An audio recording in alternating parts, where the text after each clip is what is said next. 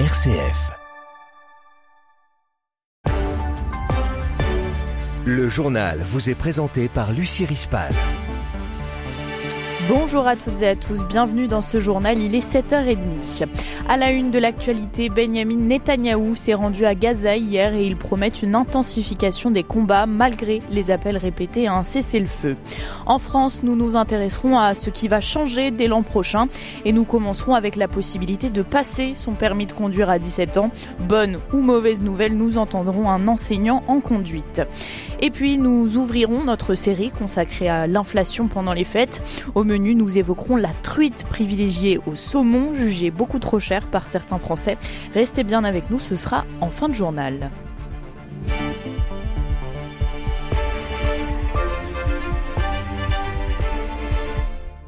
Je vous le disais euh, en titre, on commence par euh, l'actualité internationale avec euh, Benjamin Netanyahou qui s'est rendu à Gaza hier.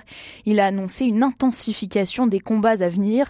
Malgré les appels à un cessez-le-feu, un lourd bilan humain et une crise humanitaire qualifiée de catastrophique par l'ONU et les ONG, le Premier ministre israélien reste inflexible, Jean-Baptiste Labeur. Oui, la guerre n'offre aucun répit aux civils palestiniens. Des dizaines de personnes ont encore été tuées depuis dimanche dans des frappes israéliennes massives à Gaza des Gazaouis menacés de famine selon l'ONU, malgré les appels pressants à un cessez-le-feu. Selon un dernier bilan du ministère de la Santé du Hamas, plus de 20 000 personnes ont été tuées dans des opérations militaires israéliennes, en majorité des femmes et des enfants. Côté israélien, l'armée a annoncé la mort de deux soldats supplémentaires, ce qui porte à 156 le nombre de ces pertes depuis le début de l'offensive terrestre lancée à Gaza. Au Vatican, le pape a dénoncé dans son traditionnel message de Noël la situation humanitaire désespérée à Gaza, appelant une nouvelle fois à la libération des otages et à un cessez-le-feu. Merci Jean-Baptiste Labeur pour ces précisions. Dans le reste de l'actualité internationale, les gardiens de la révolution, c'est l'armée idéologique de l'Iran, eh bien ils ont accusé Israël d'avoir tué un de leurs commandants dans une frappe en Syrie. Ils ont promis de venger sa mort. Selon la télévision d'État, le général de brigade Razi Moussavi a été visé par trois missiles. Les gardiens de la révolution ont présenté euh, cet homme comme l'un des conseillers les plus expérimentés de la force Quds. C'est la euh, branche des opérations étrangère de l'armée euh, et de l'unité d'élite des gardiens de la Révolution. Les États-Unis ont annoncé avoir frappé lundi trois sites utilisés par le Hezbollah et d'autres forces soutenues par l'Iran en Irak, en réponse euh, notamment à une attaque euh, ayant ciblé des personnels américains à Erbil dans le nord du pays. Et puis l'opposant russe emprisonné Alexei Navalny, dont les proches n'avaient plus aucune nouvelle depuis trois semaines, est réapparu dans une colonie pénitentiaire dans l'Arctique russe, dans une région isolé où il a été transféré trois mois avant la présidentielle. Militant anticorruption et ennemi numéro un de Vladimir Poutine, Alexei Navalny purge une peine de 19 ans de détention pour extrémisme. extrémisme il avait euh, été arrêté en janvier 2021 à son retour de Russie d'une convalescence en Allemagne pour un empoisonnement qu'il impute au Kremlin.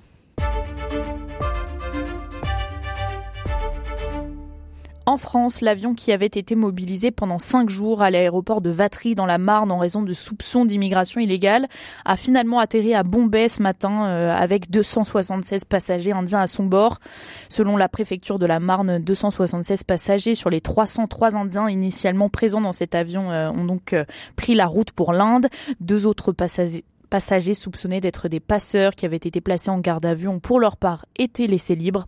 Outre ces deux Indiens, 25 autres personnes, dont 5 mineurs, restent elles aussi en France après avoir formulé une demande d'asile. Tout autre sujet, la Fondation Abbé Pierre des Hauts-de-France vient de publier une étude annuelle sur le mal logement. La situation s'aggrave de manière alarmante.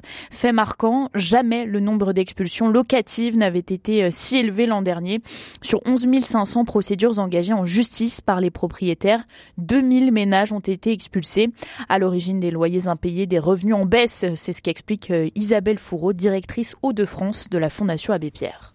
Bien sûr, c'est plutôt une perte de ressources, ça peut être une perte d'emploi. On a aussi euh, identifié beaucoup de personnes qui ont vu leurs prestations sociales baisser parfois suite à des ruptures de droits sociaux ou à des difficultés d'accès aux droits sociaux, que ce soit la CPAM, la CAF, des dossiers perdus, des déclarations tardives de l'employeur sur euh, des arrêts maladie, parfois des trop perçus de la CAF quand euh, vous changez de situation, le temps que la CAF instruise les nouveaux dossiers, elle répercute en fait le, trop perçu en une fois sans que ce soit anticipé et c'est vraiment facteur de fragilisation. Globalement, ceci on a plutôt une conjonction de facteurs.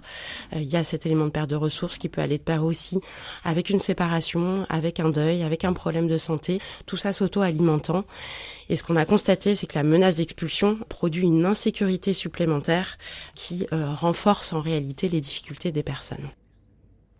À l'approche euh, de la nouvelle année, tout autre chose, nous vous présentons ce qui va donc changer l'année prochaine. Et parmi les nouveautés, eh bien, il y a la possibilité de passer son permis à seulement 17 ans.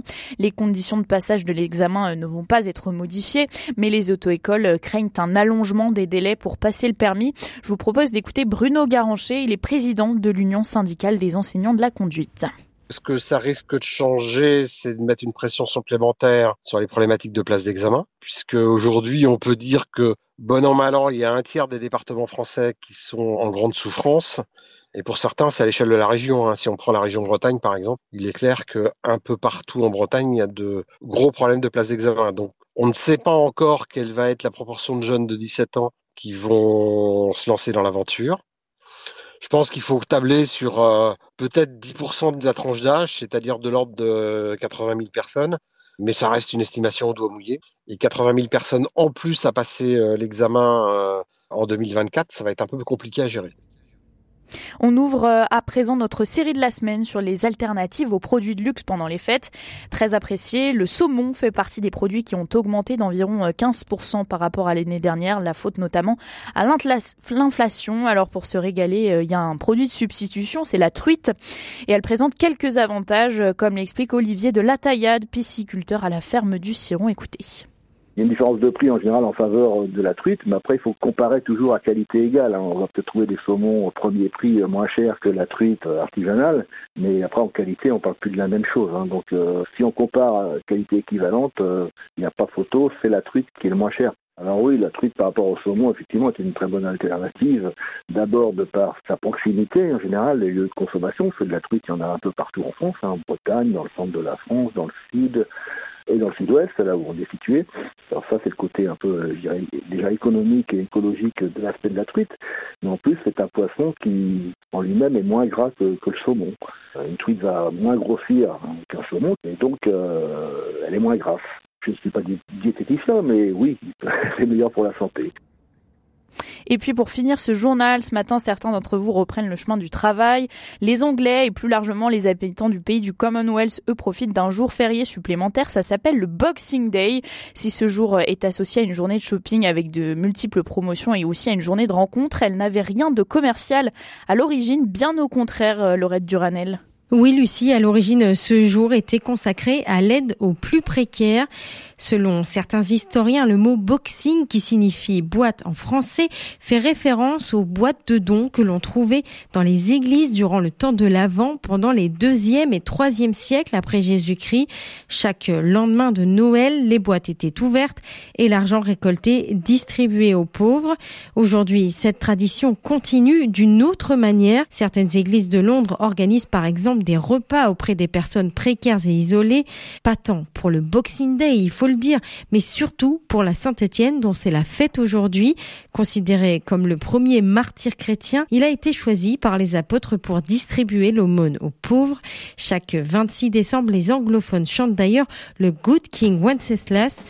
Il raconte l'histoire d'un roi ayant bravé la neige pour aider un pauvre paysan le jour de la Saint-Étienne. Ce chant se termine d'ailleurs par un appel à bénir les démunis. Merci euh, Laurette Duranel. Le prochain rappel d'information, ce sera à 8 heures.